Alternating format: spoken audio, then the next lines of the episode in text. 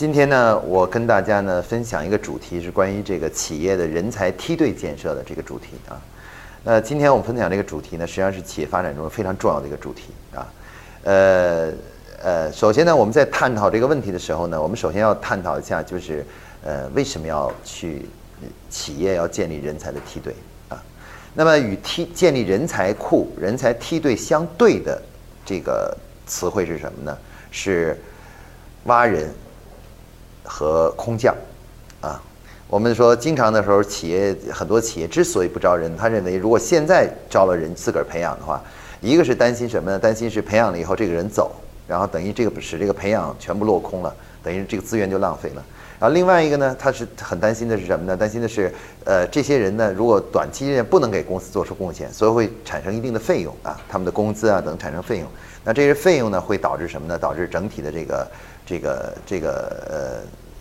给公司呢增加更大的压力啊，更大的压力啊。那么一般的企业呢，经常这么想，所以他们采取的办法就是什么呢？说当我需要一个人的时候，我直接到这个社会上的人才市场去招聘，我去就直接用呃这个甚至高一点的薪酬把它挖过来啊。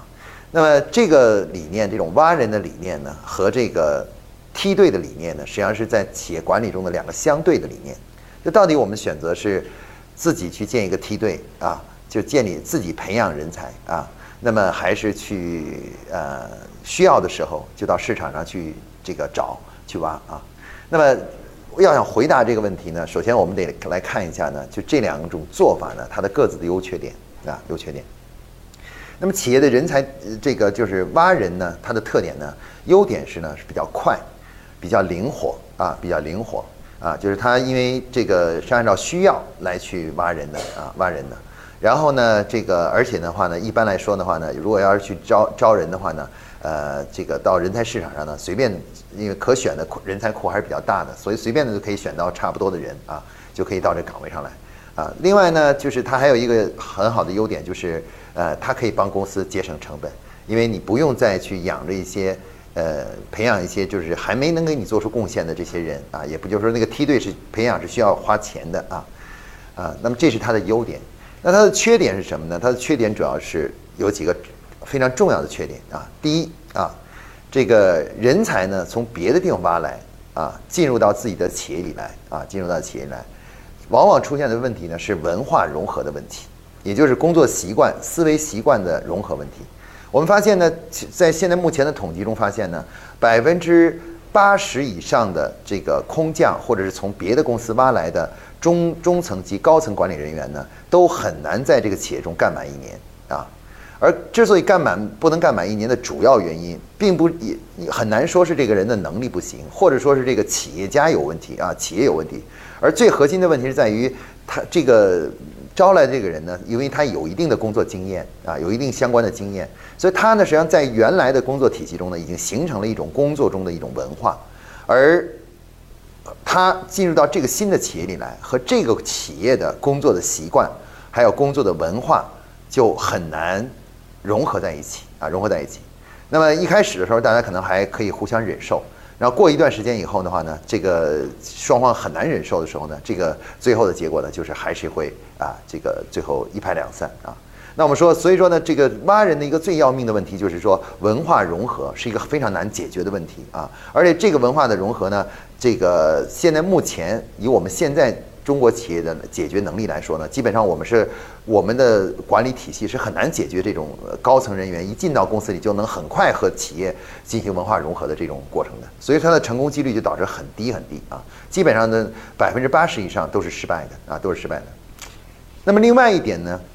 挖人存在的问题在哪里呢？挖人存在的问题主要是存存在另外一个问题，就是它会打打破我们企业内部的人才的成长的秩序啊。比如说，呃，有一个部门总那个总监离职了，呃，离职了。那么，其实这个总监下面的员工，其实可能从内心上来说，一定觉得他们会有机会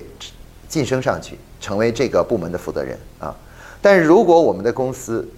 习惯上是采用啊，就马上到人才市场去招一个人来，立刻来填补了这个位置的话，那么这时候使得在公司内部的这个呃中基层的员工呢，就开始对公司在公司的成长与发展呢丧失了信心，啊，丧失了信心。他们觉得即使是有机会了，有晋升的机会了，这个机会也是给外人的啊，公司内部的人是得不到这个机会的。那么这样的话就会导致什么呢？导致呃，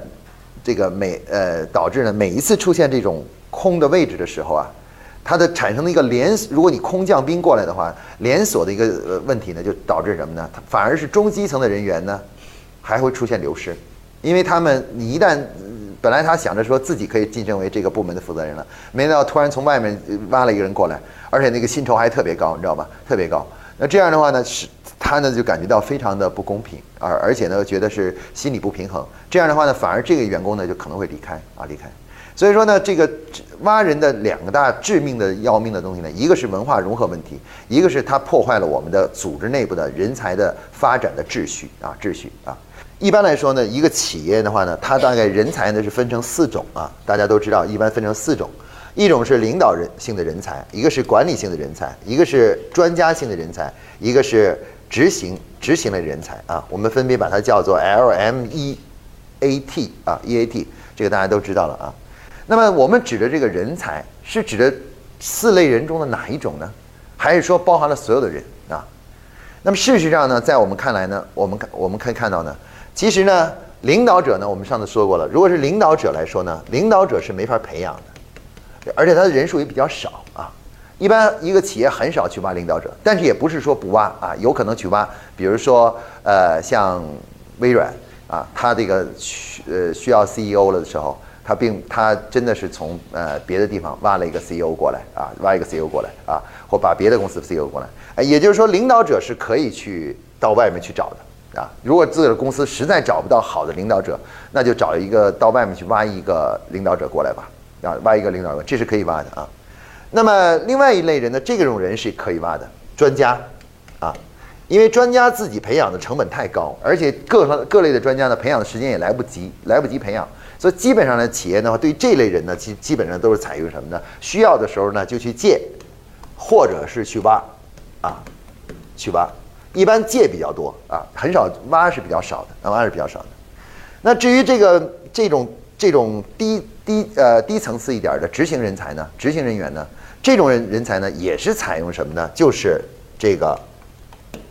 挖的原理啊，就基本上基本上就是就是去挖别人的这个这个那什么啊，就是人。然后呢，这个需要的时候就用，如果走了的话呢，马上就替换。为什么呢？因为其实呢，这种人啊，他的特点呢。他的工作呢是以流程为导向的，以流程为导向的。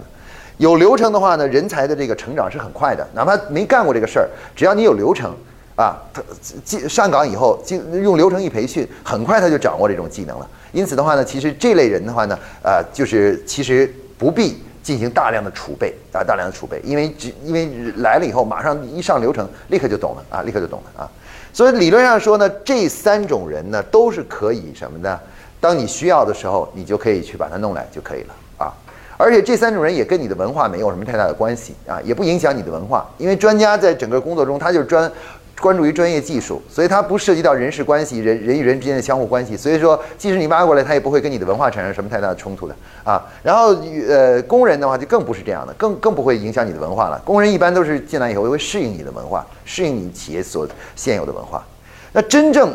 在我们的组织四类人中，哪一种人是无法去从外面引进的呢？其实最主要的就是管理人才，啊，管理人才。为什么管理人才是不能引进的呢？是因为管理人才所从事的工作，他其实是为了维护和建立组织的秩序，啊，要他主要面对的对象是人，而不是事，事是第二位的，最主要的是人。而当你的工作主要内容面对的是人的时候，这时候。了解这些人啊，了解组织的文化、组织的习惯和组织认同组织的习惯和价值观，就变成了非常重要的一个一个一个内容了啊。所以说，著名的管理学家德鲁克呢曾经说过，说中国呢可以进口人才，呃，技术人才可以进进口先进的设备，可以进口技术，但只有一样东西是无法进口的，那就是什么呢？就是管理者。啊，我们无法去到国外去引进管理者。啊，就是说你这个公司再怎么弄，你也很难从国外引进一个管理者，而且通常这样的引进通常都是失败的，不会成功的啊，不会成功的，因为所有的优秀的管理者都是植根于自己所管理的这个领域的，植根于这个文化的，他只有对这个文化有着深刻的理解的时候，他才能管理好这个组织啊，管理好这个组织啊。所以基于此此此呃此原理啊，大家看到这个原理的话呢，我们可以看到呢，这个挖人和梯队建设，其实都是指这个这个真正的产生矛盾，不是在别的这三类人里面，而主要是集中在管理者。所以我们这里提到提到的人才，其实主要是管理人才啊。人才梯队呢，也是指的是管理人才梯队，而不是指的所有的人才的梯队啊，人才梯队啊。那那个也就是说，企业真正需要建立的是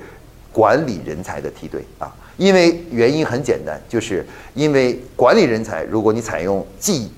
既呃有需要立刻去寻找去挖的这个呢，成功率太低啊，成功率太低，成功率太低的话呢，就不可靠啊，而且还会干扰组织的秩序。从这个这个角度上来看的话呢，所以说呢，管理人才呢才需要建立梯队啊，梯队啊。那我原来工作的保洁公司呢，就是一个对这个问题呢认识的非常深刻的一个公司啊。他呢在工在实际工作中呢，呃，去可能会去挖专家，可能会去挖执行者，这些他都都去挖啊。比如去到某个大学里雇一个博士过来啊，一个什么高分子的博士过来，哎，他可以雇这个博士，但是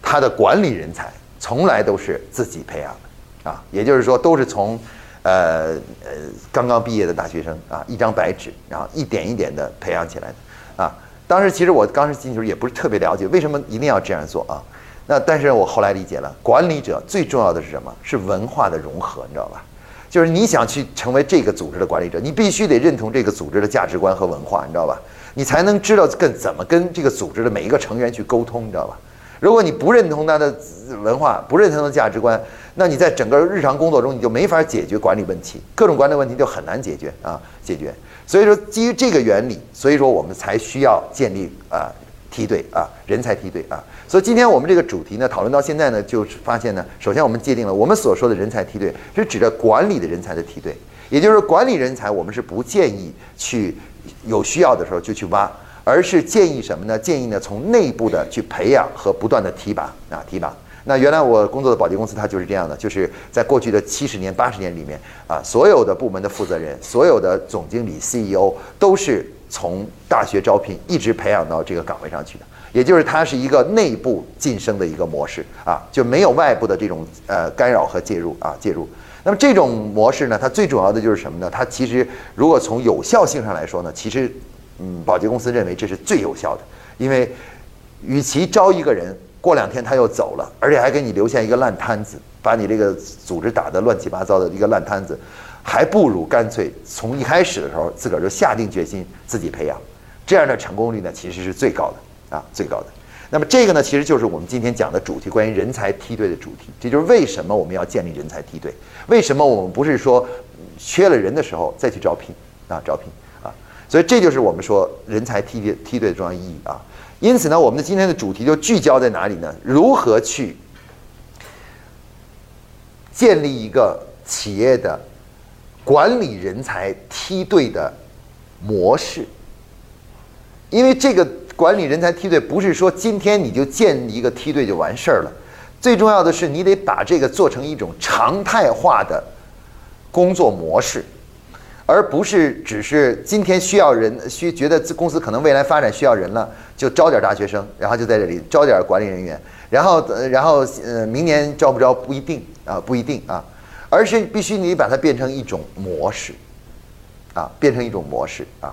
那这个模式怎么样才能成为一种模式呢？哎，这里面就有很多重要的一些工作的原则和指导思想啊，我们来就来探讨一下这个啊，那么要想在企业里建立。建立这个所谓的企业的管理人才梯队啊，或者管理人才库，管理人才的这个梯队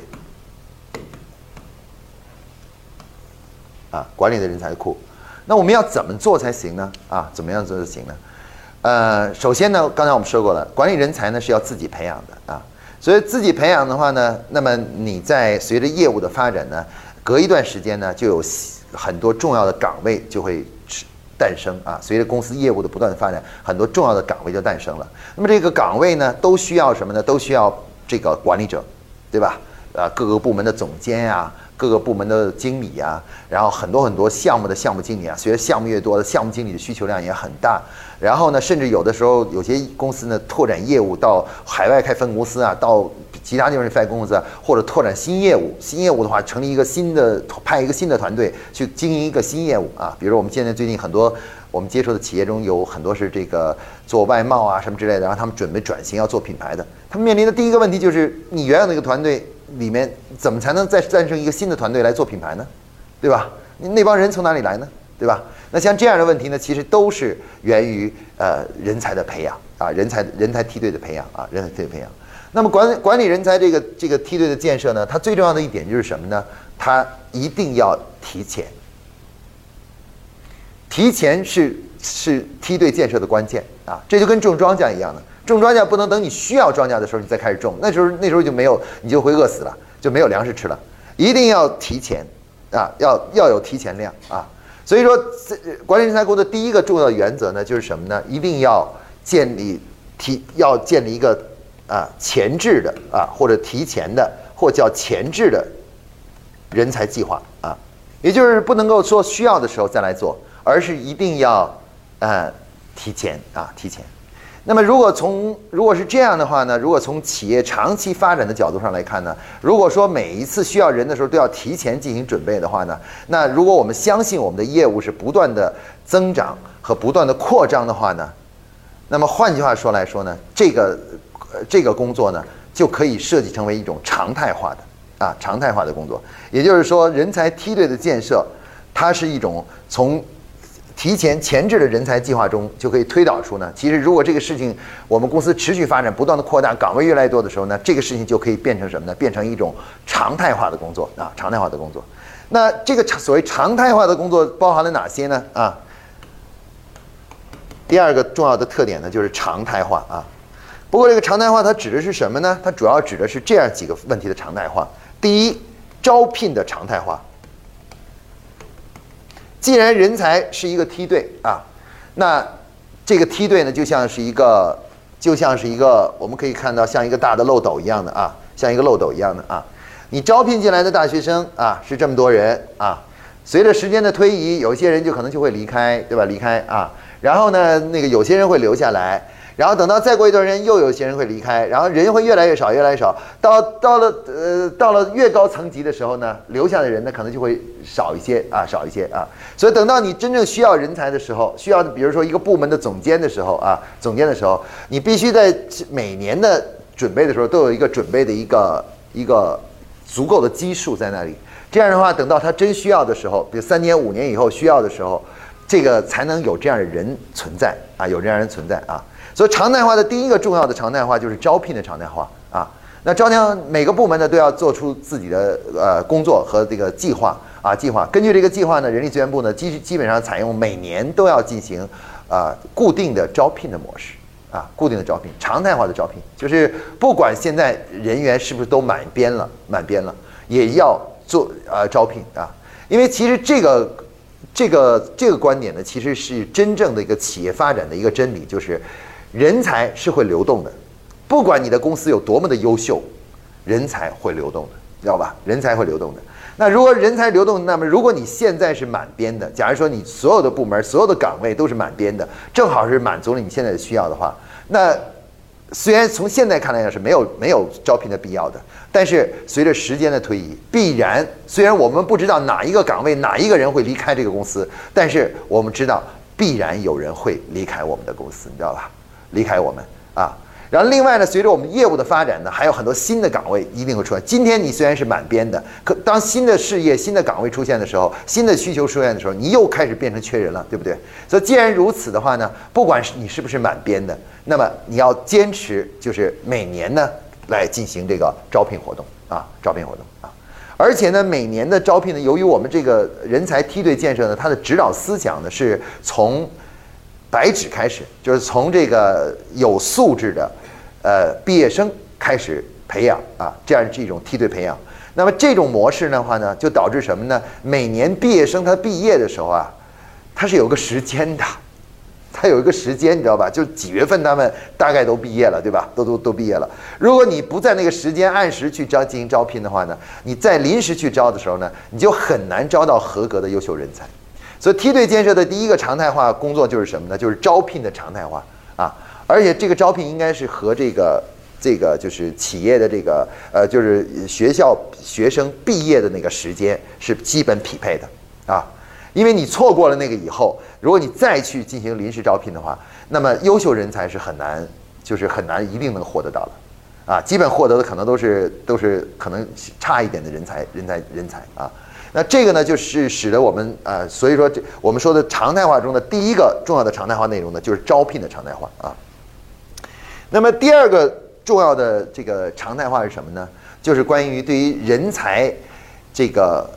培养和晋升的常态化啊。也就是说，你既然想让他们进来公司成为未来的这个就是你的管理者啊，那你就必须呢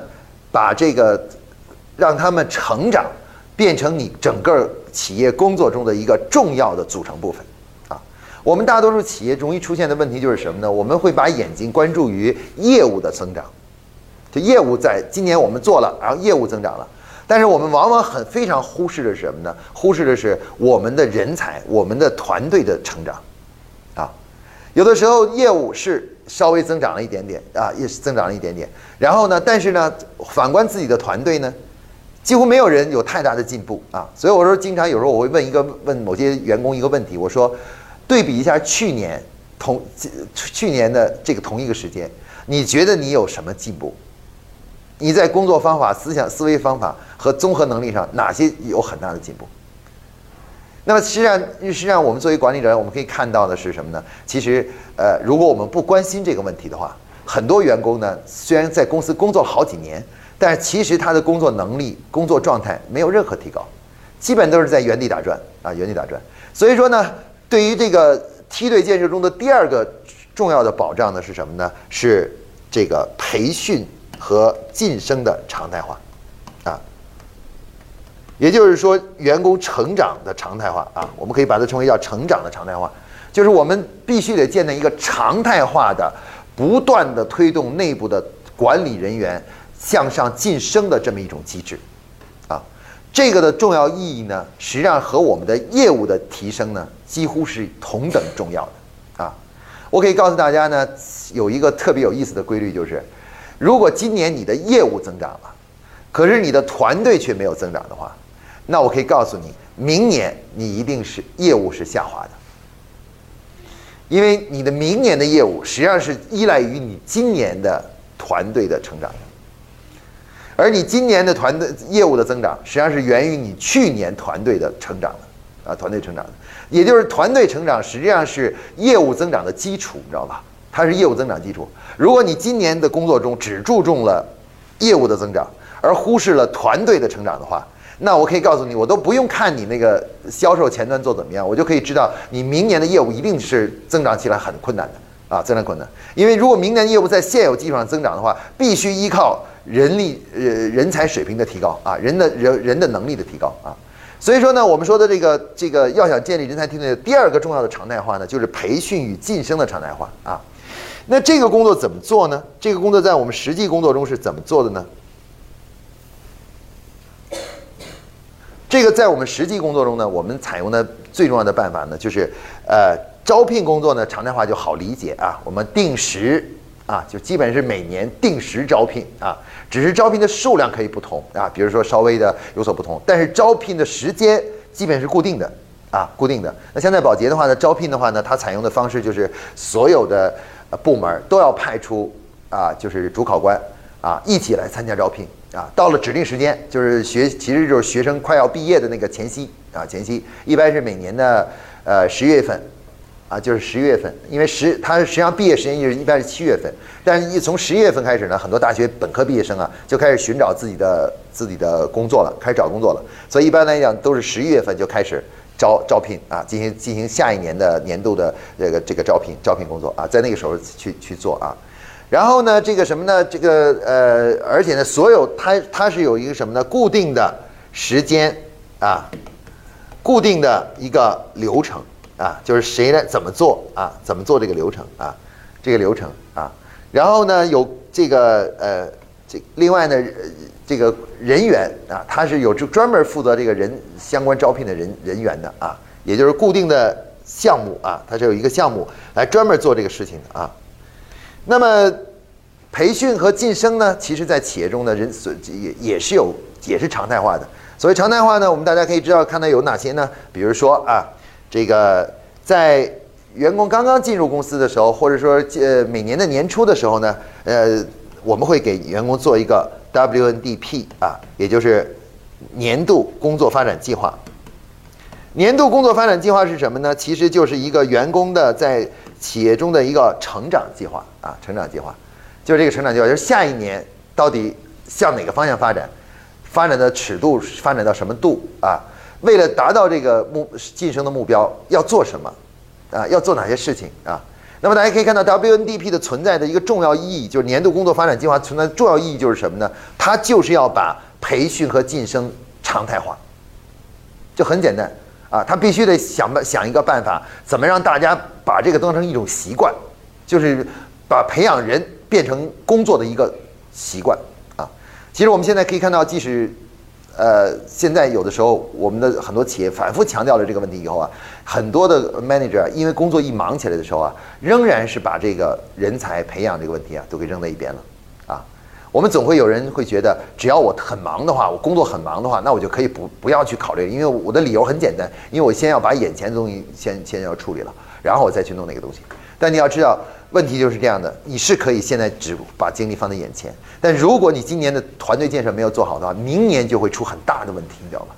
就明年就会出很大的问题，你的工作整个工作体系都会更加混乱啊，更加，而且呢，整个公司的经发展呢也很难受到受到影响啊。所以大家看到 W 我们提到的宝洁公司的这个 WNDP 模式，就是每年都给员工做工作与发展计划模式，其实它的真正的意义是什么呢？就是把人的人才梯队思想真正。落实到每一个人、每一个 manager 的工作中去，啊，因为他是要求所有的上级都要给下级做，对吧？如果你、你、你，我是你的上级，我给你做，然后你、你的下级有五个下级，你要给他们每一个人做，每个人做啊。当然，这里面有一个限制性，大家要注意啊。工作发展计划，我们谈的人才梯队，刚才已经定义了，是指的是管理人才梯队，也就是说，我们这里提的所有的内容。都是围绕着管理人员展开的。如果这个人不是公司的管理人员，你知道吧？不是管理类的，是不需要做 WNDP，也不需要进行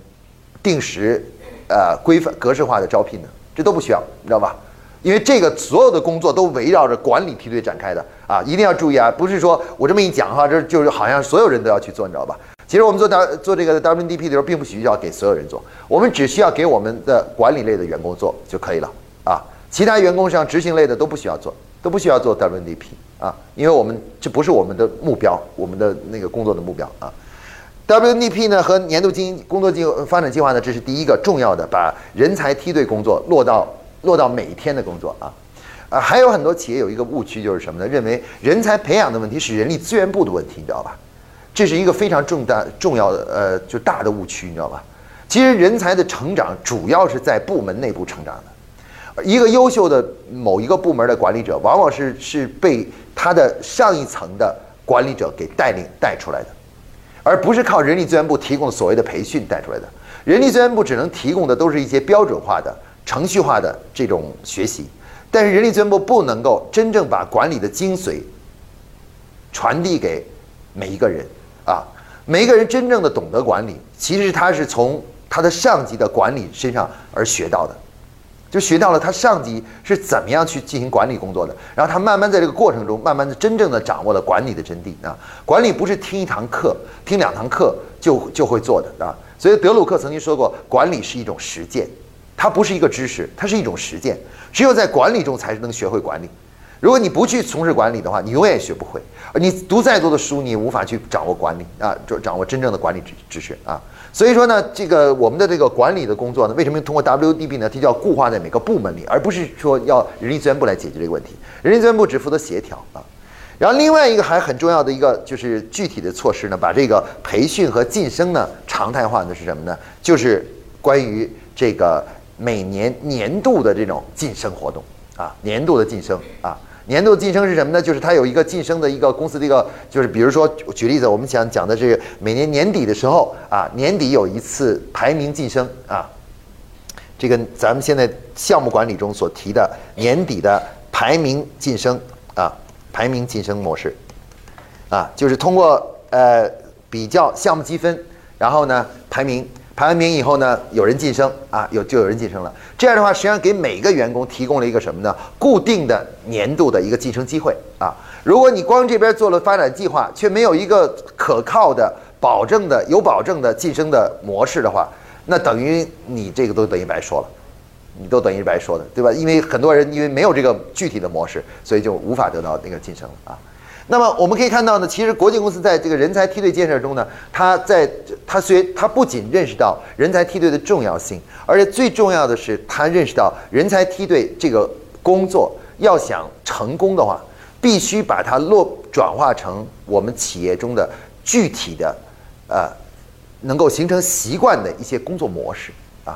所以说，我们说这个人才梯队它的建设不是在谈我们今天的人才梯队、明天的人才梯队，而是在谈什么呢？而是在谈我们必须建立一个梯队的模式，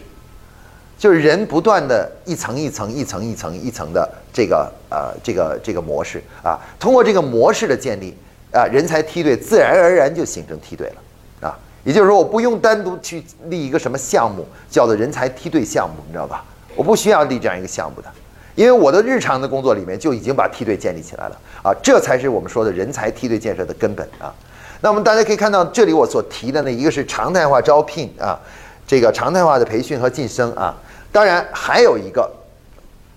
从管理规则层面的一个重要的来辅助人才梯队成长的一个一个硬性的规则，大家知道这些呢，其实都是软的，你知道吧？我做一个计划呀，然后另外我就是我那个什么，我这个呃建立这么一些呃，比如说这种工作模式啊，然后让让培把培把培养人才的思想啊传递到整个公司里面呢，这只是一个，这还是软的，因为这不并不是并不是公司的规章制度，知道吧？啊，但是呢，在呃这个国际公司呢，它他呢还做了一件很重要的事情，就是什么呢？把人才的培养呢放进入到了公司的管理制度中，啊，管理制度中，也就是说，他把人才的培养问题、梯队建设的问题放到了整个公司的公司的管理制度以及规定层面啊，规定层面。也就是说，如果你不按照这个去做的话，不是说。呃，公司只对你没有任何的那那什么，而是要受到惩罚的啊，受到惩罚的。那么，比如说啊，呃，我们现在常见的关于公司制度化方面的啊，啊，制度化方面的这个这个这个内容是什么呢？啊，比如说这个第一个制度化的内容是什么呢？就是你要自己想升职，必须得找到接班人，也就是叫接班人制度。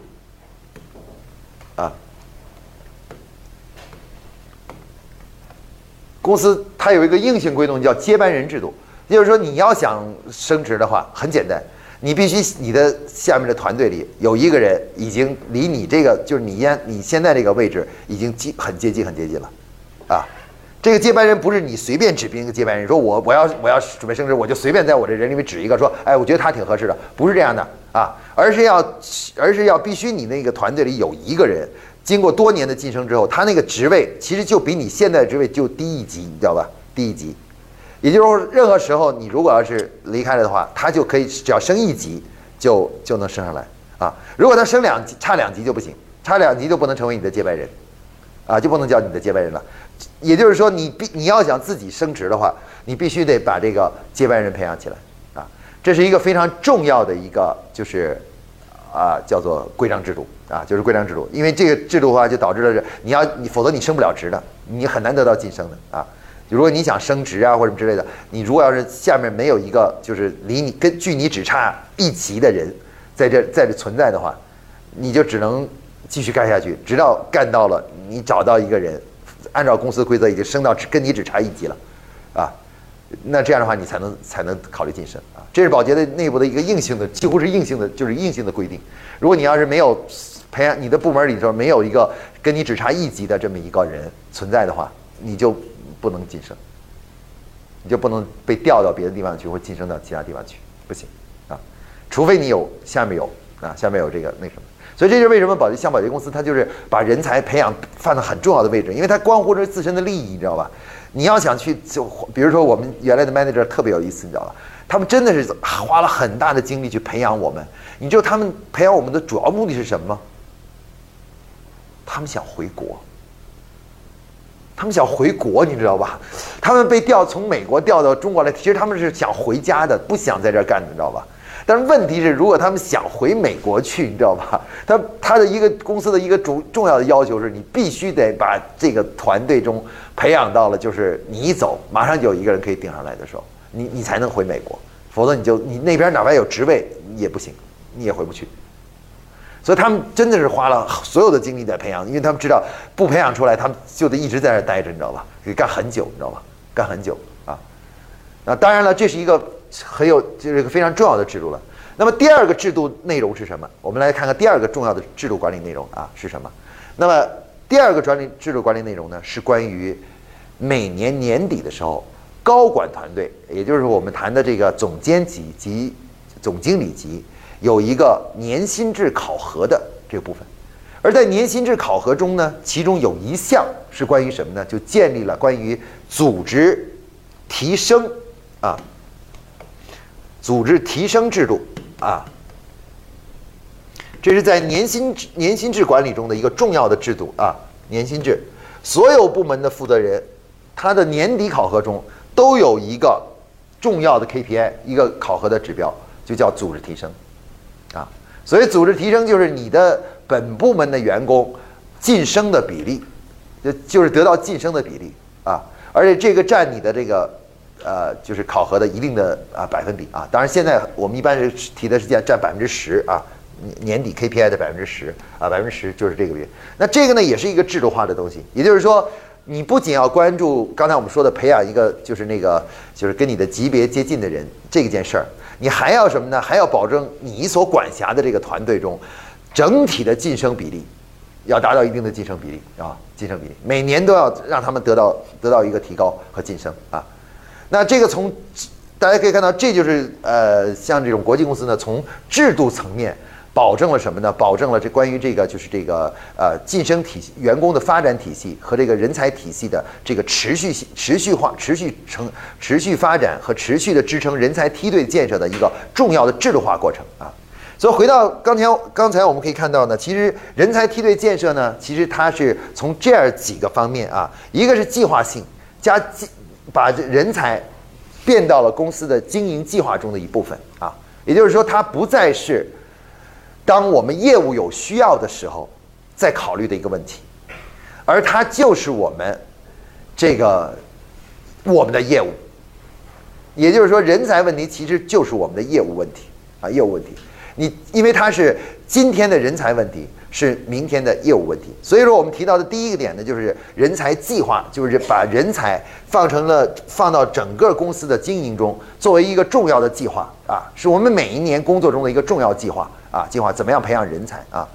那么另外呢，他会通过刚才我们提出的常态化机制，建立这种啊每年固定的动作啊，固定的招聘，固定的这个这个什么啊，这个培训晋升啊，晋升机制啊，有很多固定动作。通过这种固定动作呢，把这种人才培养这个这个机制呢，梯队梯队机制呢，把它固化，固化的，而且形成团队的习惯。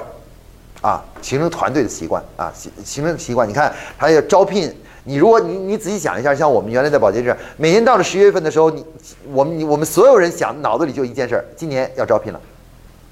每年到十月份的时候，我们所有部门都是说今年要招聘了。只不过呢，就是部门反正今年呢，可能比如你们几个人去了，去去去当面试官了，一去就去两个星期当面试官了。可能今年你们去完以后，明年就是我。我们这这些没去的人再去，反正反正在一年里面，大家都轮换着去的，轮换着那什么的啊。但是呢，这反正都得去。两年内你必须得参加一至少一次招聘，就一次招聘活动，你知道吧？一次招聘活动肯定要参加这个的啊，而且一去时间都很长啊。而且呢，每年呢都到了一定时间就要做 WNDP，然后你就要跟自个儿的下属一个一个人做。你试想一下，如果每年你都有这样的固定动作的话，你对于人才的培养的意识。就会慢慢慢慢形成什么呢？习惯。不再是一个偶发的事件，而真正成为一种习惯了，你知道吧？呃，习惯了。假如这个动作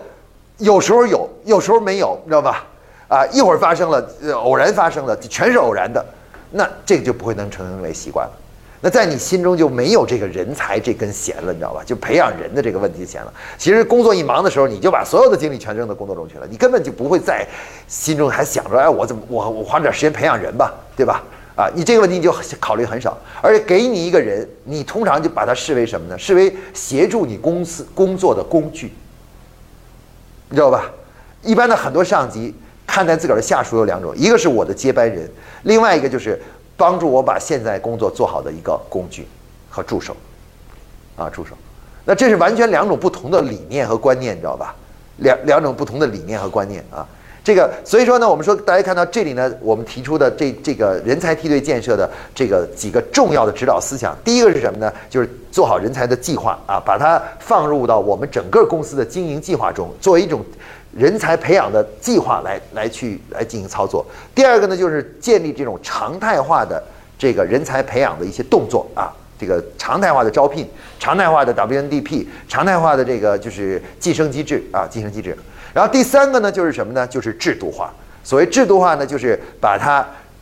这个不仅有这个软的啊，各种各样的就是推动呃习惯上的培养以外，而且公有一些硬的条款，比如就是说，如果你就是。不重视这个事儿，我我给你做了这么多，但是你还是不重视人才培养的话，那么你要受到惩罚的。第一，你会阻阻阻碍自己的晋升；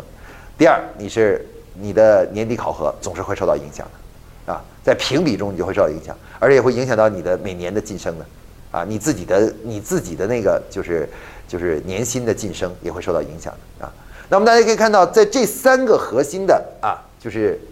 这个大的思思想指导下。那么企业的人才的这个梯队呢，就慢慢慢慢的就会形成了啊。大家可以看到，这个人才梯队它并不是一个项目，大家要注意到啊，我们不会建立一个所谓人才梯队项目，知道吧？啊，这样做其实反而是不对的啊，不对的。我们不需要这样做，我们需要做的是把这些事情啊，就把这个这这里提到这些事情都做了啊。你看，有的是制度，有的只是人力资源部的日常人力资源管理。人力管理就是到了时间给大家发 WNDP 的那个纸，让大家都去都去开始展开 W T P 的工作，然后到了时间就让大家都去，呃，到年底的时候进行年底考评。那这些都是属于常态化的人力资源工作，对吧？但是他在通过把这些这些呃人才的问题镶嵌到这个每个日常的工作中去，你知道吧？镶嵌中修改了日常工作中一些基本的工作方法，然后最后呢，人才梯队呢就会自然而然就诞生，啊，自然而然诞生。那这个呢，其实就是现代。可以说，这些成熟的国际企业呢，已经思考清晰的一个所谓人才梯队培养的一个模式啊，基本的模式啊，它就是通过做好，把它整合到工作计划中去，把很多导入很多常态化的动作和习惯，然后呢，最后呢，把呃人才培养的最终的结果呢制度化啊，通过制度化，然后这三个基本的动作建立起来呢，人才梯队呢就自然而然就会形成啊，自然而然就开始形成了啊。当然，今天我们这个分享呢，还呃肯定还没有谈到特别特别多的细节啊。但是我们只是从呃一个宏观的面上来向大家介绍一下，就是人才梯队的基本的建立方法。当然，深入下去呢，可能还有 WNDP 怎么做啊？然后比如说这个呃招聘怎么做啊？包括这个这个就是具体的这个呃培养培训晋升啊怎么弄啊？还有包括这个制度化具体怎么定出那个制度是什么呢？那个以后呢，我们在专门的这种主题中呢，再跟大家进行深入的探讨啊。好，今天呢，我们关于这个人才梯队建设这个主题呢，就的分享呢，我就跟大家分享到这里啊。